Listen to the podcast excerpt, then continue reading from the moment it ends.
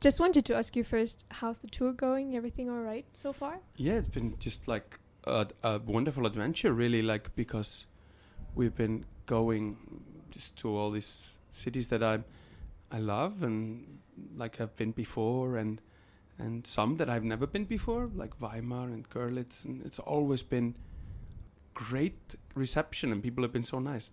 Graz, Leipzig, Dresden, Hamburg, München, uh, and now Vienna, uh, Berlin, Göttingen. Yeah, it's just been uh, amazing. I Um, love touring, and it's it's like uh, uh, it's a wonderful way to get to see my friends. You know, Mm-hmm. 'Cause, you know you make friends when you're touring, and then you want to see them again and again and again. yeah, that's nice if you enjoy it. And yeah, you you planned something special for the tour. Um, so I just wanted to ask you, how was uh, your run today? Oh, it was great. How was Schönbrunn? It was uh, we were in Schönbrunn, yeah, and um, we ran through the park and all the way up to the mm, the uh, cafe and the, the little Mhm. little uh, beauty house up there. And uh, what's it called again? Uh, The- the Gloriette? Gloriette, yeah. Yeah. And then we ran back through the the gardens and and a little circle around, and it was just so nice. And the company was amazing. It was just like everyone was so friendly and got along so nice, and we were just laughing and having a good time. How many people have you been today? I think there was seven of Okay. seven, and then me. Okay, that's there were nice. two in Graz. There were eight in München, and you know, it's just like uh, wonderful that people take the time out of their day to, you know, come and join for something healthy and nice to do. Yeah, and you're doing that for a reason. Um, you're not only doing that for fun, I guess. And um, well, I've been asking Ben so far um, a lot about, you know, touring is part of your daily life as a musician. Yeah. And um, I've been asking bands how they do it with like travel ecological friendly. And um, you invented something very nice. Can you tell us a bit more about that? Yeah. So, like, for me, uh, I've always tried to be ecological when I'm touring, like trying to tour as green as possible. I mean, I have to fly out of Iceland and back. There's no other way. But after I land, I almost never fly until I fly home. I think it's happened like twice in 12 years that I had to fly in between. But um, so I always take the train and I buy just an interrail ticket and I tour. But now this time I wanted to do more and get further. And what I did and what we did uh, was that in every city I just invite people to come and run with me wherever, and they suggest a place to run usually, or a, a, to, a route from the venue to somewhere nice and then back to the venue usually. Uh, but sometimes, yes, we find a really nice park or some area. And we run five kilometers together, and everyone pledges five euros to their favorite uh, Klimaschutz or, or, or forest planting or, you know, like carbon neutralizing project. So, so I, for every tour, I always put five. and everyone also just puts five into something and then just sends me a, a, a screenshot of their quittung. Oh, so yeah, they do send you a screenshot because Yeah, I've been I've been asking myself that because you know if the people tell you yeah I'll do it and then they forget about it and whatever. That's okay. I, I, don't, I don't. I'm not about shaming. Uh, the the only like the the the main reason to do this is to be healthy. For me to run to be healthy hmm and and to stay healthy on tour because like you're on a bus or or a train or you're sitting you're drinking beer you're sleeping eating drinking beer and uh, you get, you could uh, lose your health really fast in this lifestyle. So so it's important to, for me to keep healthy while I'm touring. Well that's my first and if I do that it's awesome. And then to have a community with my audience is great because now when I go on stage tonight there will be seven people and I, uh, that I know and I will be able to say like hey you know I know you. Hey hey hey. Great thanks for today. It's great and you know and and already then I'm feeling great about my community with with my audience. And then if they pay something they do something like that that's just a bonus. Mm. the only one that really has to do with it is me. Okay. you know what I mean? Hmm like uh, because I, I I thought to myself you know um there is no use in shaming people or to making people feel bad. There is only the only productive thing is just to encourage people to be together, to enjoy each other's company, and to build up a community uh, doing something sweet, good together. and and that's how this works, and I think it's working really well. Okay. You mentioned it's staying healthy, and I've been counting. You've been running uh, nearly every day since the 25th of September. Yeah. So, like, nearly every day. Can you still run? Don't you feel hurt or so, somehow? You know, at some There's point. a little little swelling in my heel today, but it's not. Do you need a break? No, no, I'm fine.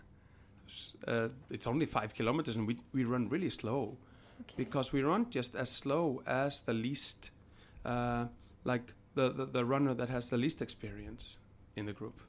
So if someone comes and he's just not a good runner, just oh, I just wanted to be with you, but I'm very bad at running, or maybe someone's in a wheelchair or crutches or whatever, we just go at their speed, you know. So Okay. we just go as slow as yeah as the one that needs to go slowest Okay. yesterday uh, there were two marathon runners and Oh, just me and justin so we ran a little bit faster than normally and uh, and i think we ran like something like 11 kilometers an hour or something and it ooh, it was fun but i think uh, that is not got good for the the feet of a Yeah. you know it's No, okay if you do it uh, you know without uh, without being brutal Yeah. Another question that came to my mind is Do you want to encourage others by that action? Uh, yeah, I, I want to encourage other singer songwriters to do this because, I mean, we have a responsibility. I mean, for me, I have some 20 something thousand people that listen to me and, and, and go to my page and, and uh, on Facebook or Twitter or Instagram or whatever. And if I do and say positive things, I can affect them to positive things. And uh, if I am negative, I, I make their lives worse. So my responsibility is uh, to try to uh, promote something good, uh, constructive, you know. Okay. And if other singer-songwriters start to do this, and they have also 20,000, 50,000, 7,000 followers or whatever, and their their uh, audience is also taking part in something like this, we can actually make a lot of change. Mm-hmm. If Ed Sheeran would do this, go running with his fans every now and then. Oh, wow. There'll be thousands of people running in the streets, and uh, there'll be 50,000 euros just boom, right in the yeah, right. uh, some good project. I mean, that could start to do a lot of good very quickly. And do you have any numbers? Like, how successful was the tour so far? How many people, like, oh, so do far you know? we are up at something like three, four hundred euros. Um, I think we'll end. Uh, I think Nuremberg Pop is actually making the run part of their festival. Mm-hmm. So we run around the city walls of Nuremberg, which is really awesome. We also run around, ran around Göttingen, the city walls, of, old city walls of Oh, Göttingen. really? Yeah, it was really fun.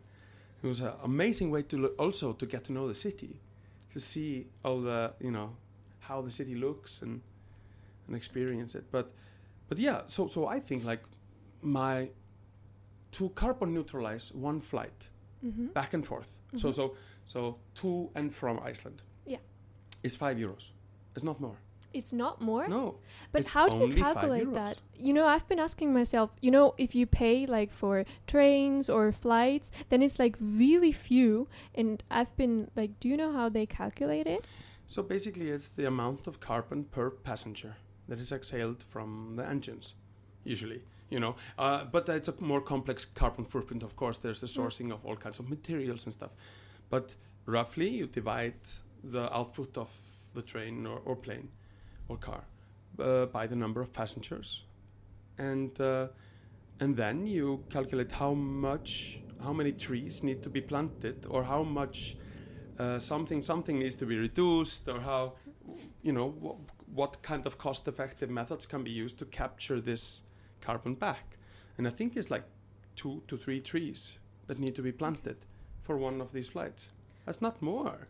Okay. but the only reason we are suffering is that we've been flying for 60 years. Yeah. and we've been doing this industry for 60 years and only 1% of people is actually carbon neutralizing themselves. So mm we all have to start doing it and we have to start doing it 60 years back. So now just now through this tour, if it costs five euros to carbon neutralize my own, But only the flight. Then you need the trains, right? yes, of course. But the trains are much cheaper to Okay. carbon neutralize. So I think I've, if if everything goes well, I will have carbon neutralized some 100 f- trips back and forth from Iceland, and and maybe then if we count all the trains and everything, maybe some 60 tours. Okay, so you want to like conclude with the other tours, like Uh, yeah, I want to pay back my old tours as well. You know, okay, I have debt. I owe the earth a lot. So I will have to run a lot. And then I want to make it a tradition and start to pay maybe for my family as well. well, that's like a beautiful thought. Like I owe the earth something. Yeah. Yeah. Uh, th- It is, uh, uh, we, and I also owe my, uh, my children. I owe them an existence. You know, I w- Yeah. want them to have a future.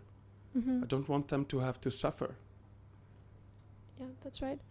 And even, do you force the Rocket Boys sometimes to go with you? well, they've been kind of on a bummer because they would love to run, but I kind of make them do sound checks for me while I'm running. okay. But on the weekends we run earlier, and then Justin loves to join. And uh, and when we are not with a band, we are just the three of us. It's easier to all run together, so we do it because Justin really loves to run, and uh, Brandon loves to read, so he reads. Okay, that's nice.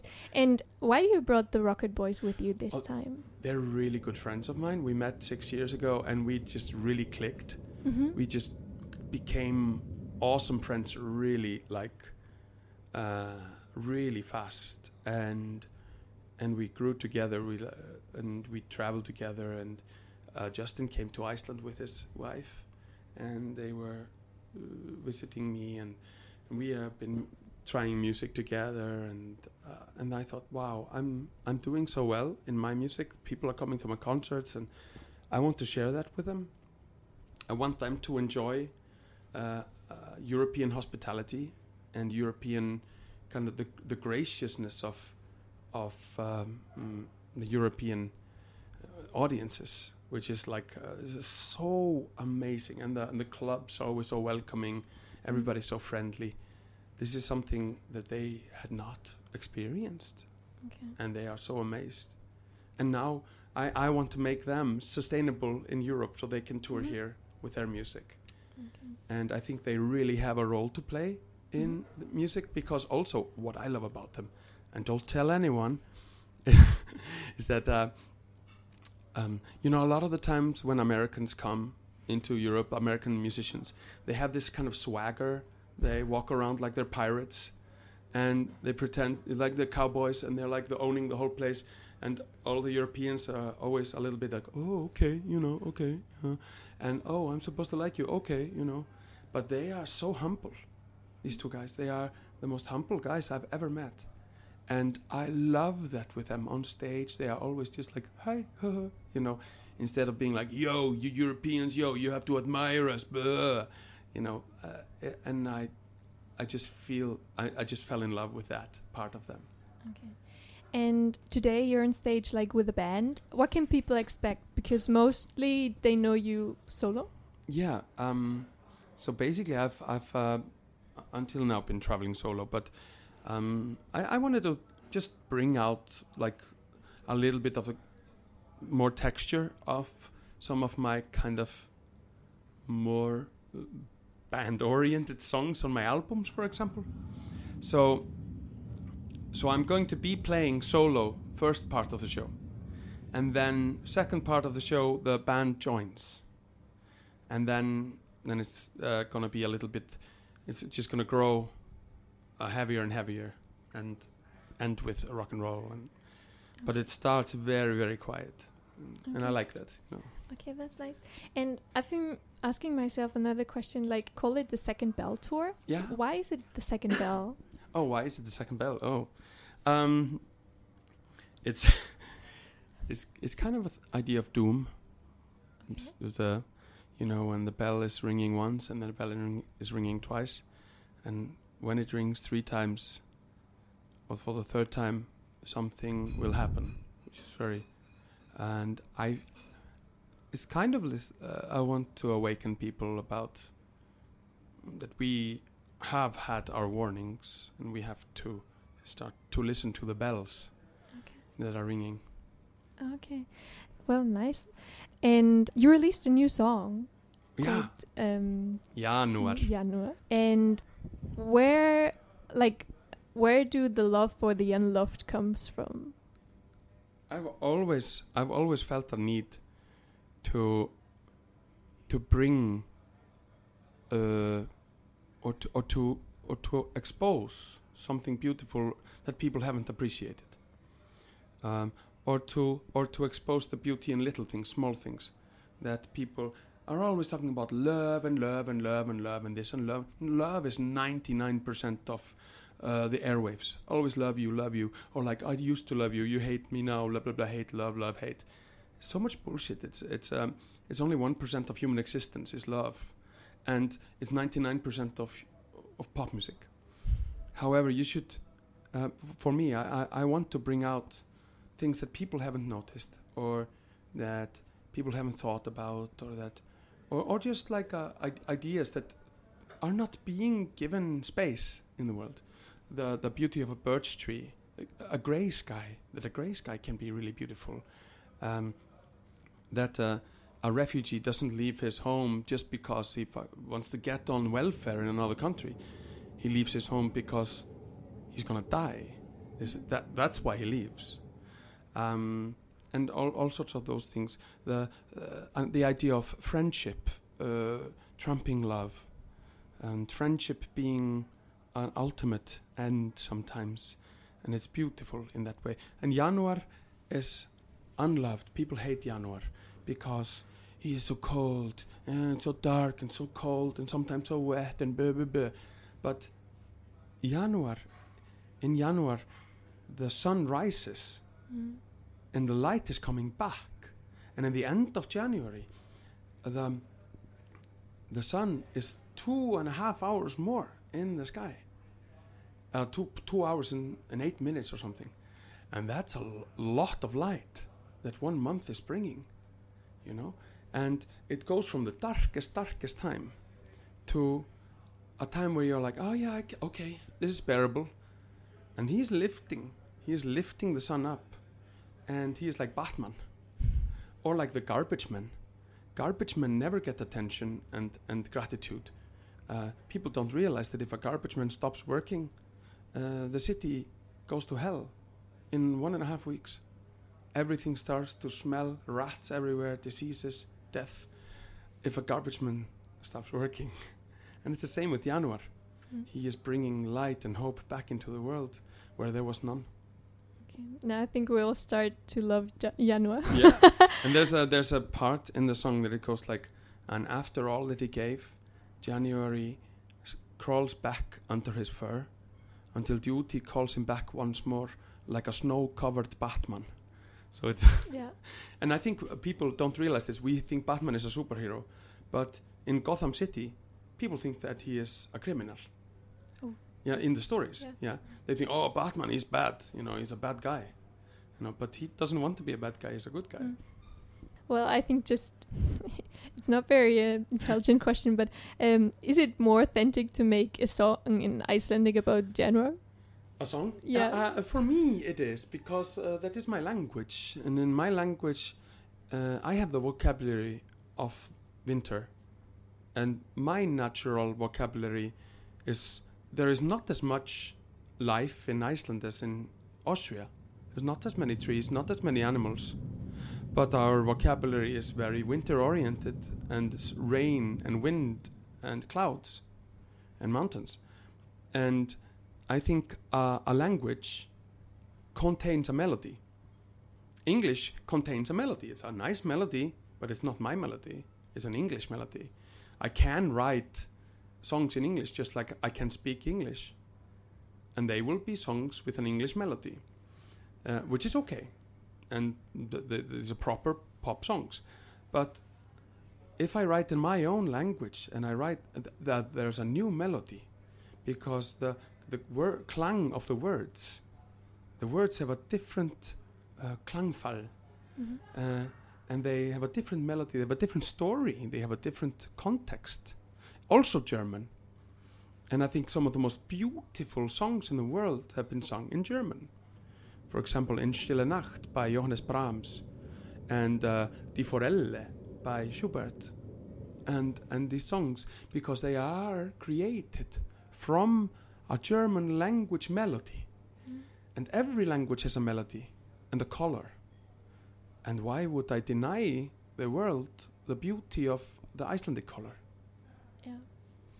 Well, and I really love to learn new words. Is there your favorite word in Icelandic or a word that everyone needs to know in your language? Truno is a nice word. What does it mean? Truno. Truno is a really it's it's a young word. It's like a 90s uh, an 80s word or something. Um, and it means when you are with a friend and you're like a little bit emotional, usually you're drunk with a friend and you like get really deep into just conf- confiding with each other, really emotional stuff. And you go on a truno and and you just like really lock yourselves together for an hour or two just really confiding in each other. And it's a beautiful thing but it's also like a little bit funny because people are drunk but they are also like locking their minds together. And uh, uh, yeah, it's a little bit moomin. It's a little bit trolly and i love it Okay, very nice. truno Do you want another question or you think i love questions Okay. Well, Mhm. then I've once in an interview I've heard that you would like describe your concert for others like it's it's a painting. They paint because they don't understand the song sometimes. And I just wanted to ask you like how would a concert of you would be in a painting for you? Like what colors or what Ah. what Uh, but yeah, okay. So as I told you before, language is a color, and language has colors, and it has different textures. So uh, if uh, English is uh, crayons or or or uh, or chalk or something like that, uh, German is oil painting, and Icelandic is water painting or whatever like that. Um, there's a mixed mixed paints, you know. So basically, I I begin with a ground idea of Mhm. Weltschmerz, Waldeinsamkeit and Wanderlust to create the background of the painting mm, for me to work from. And as the audience reacts to this and my stories, and I tell stories between the songs to create to create a, a, a skeleton, Mhm. you know, Yeah. and ideas, and to put more little points in the in the story. And um, and as the audience reacts, I react, and together we create a picture that is never the same between two concerts. And I th- yeah, and that's I choose songs and I play them differently between concerts, and and I think with all that, I always try to leave a message, some kind of uh, emotional or or or cosmic message for the people about and my main theme in life always is don't be so hard on yourself don't don't kick yourself so much forgive yourself uh, because we're all fucked you're not the only one you're not alone about being broken we're all broken Yeah. we, but then we just have to figure this out together and and this is usually the, the little message that comes out of every painting just like in a different Mhm. way Oh, that's nice. Okay, very very last question.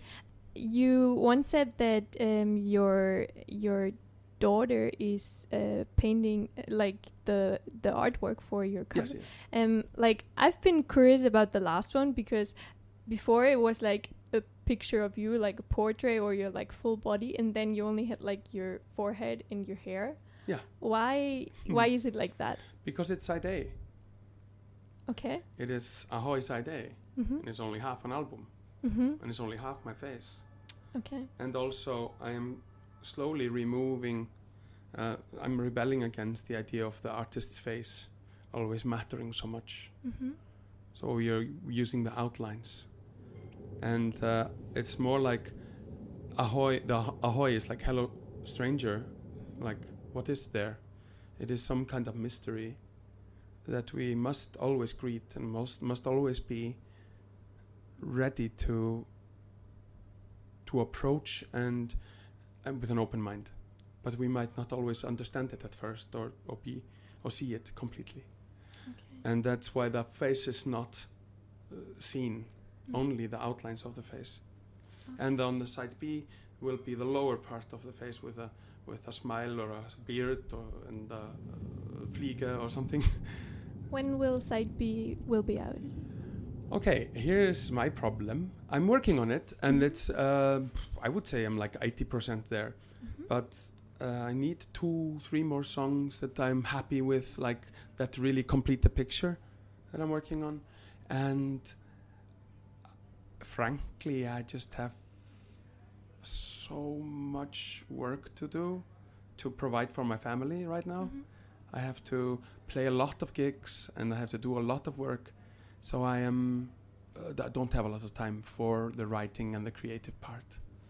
Okay. So but but it's slowly coming there. January is the first song of that uh, uh, side, which and then when I uh, when side B is ready, we will make a double vinyl album from those two albums.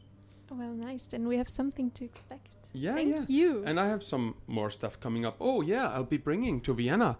Ha! In March, I'm coming with the girls that are working with me on Ahoy Side B, Mhm. uh, a string trio. Oh, so I'll be playing playing my songs and some Icelandic traditionals and maybe some German traditionals, uh, with guitar, cello, viola, and violin, and uh, yeah, making a very different world uh, uh, sound world Okay. for for the for the crowd. Oh, nice. Yeah, I look Well- forward to it.